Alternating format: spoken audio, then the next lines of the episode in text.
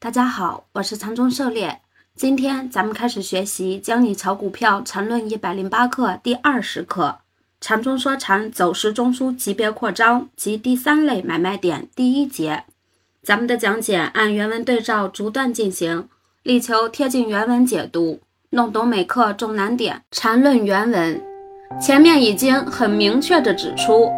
缠中说禅走势中枢由前三个连续次级别走势类型的重叠部分确定，其后的走势有两种情况：一、该走势中枢的延伸；二、产生新的同级别走势中枢。狩猎解读中枢形成后的两种情况分类如下图：一是中枢延伸，二是形成新的同级别中枢。需要注意的是。产生新的同级别中枢，并不意味着一定是趋势。当新的同级别中枢与前一个中枢有交集，即高低点有重合时，相当于产生了一个更大级别的中枢，就是中枢扩张、扩展。下面会详细介绍缠论原文。而在趋势里，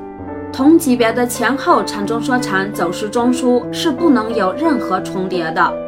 这包括任何围绕走势中枢产生的任何瞬间波动之间的重叠。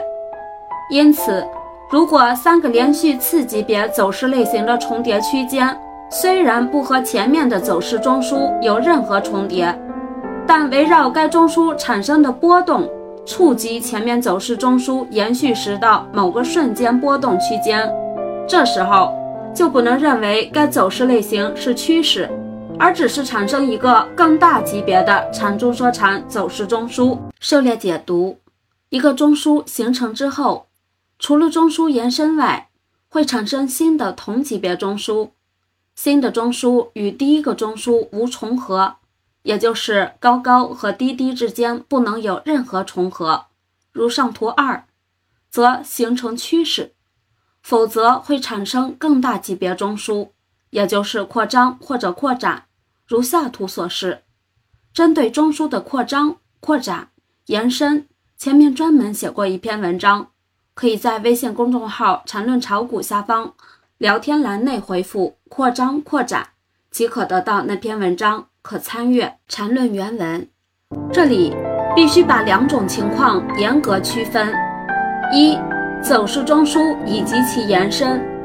这种情况下。所有围绕走势中枢产生的前后两个次级波动，都必须至少有一个触及走势中枢的区间，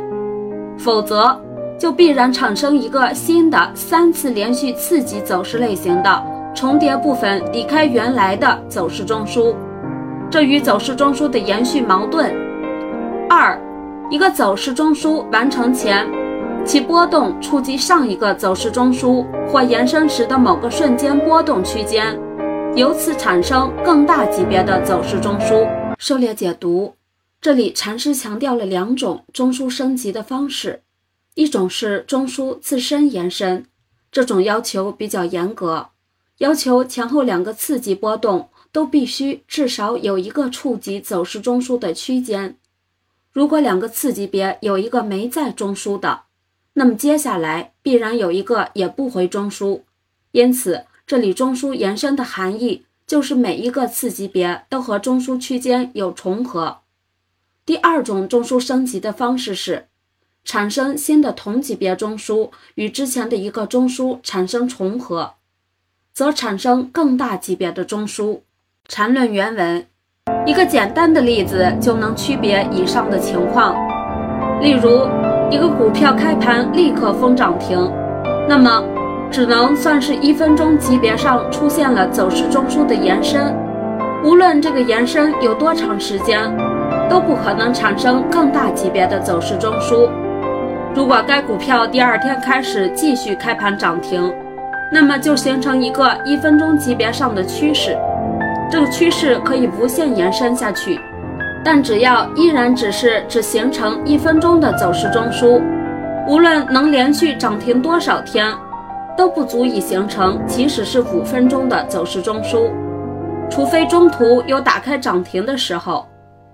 还有一种特殊的情况，就是所谓的庄股。如果有一个庄家特别有毛病，每天就成交一次，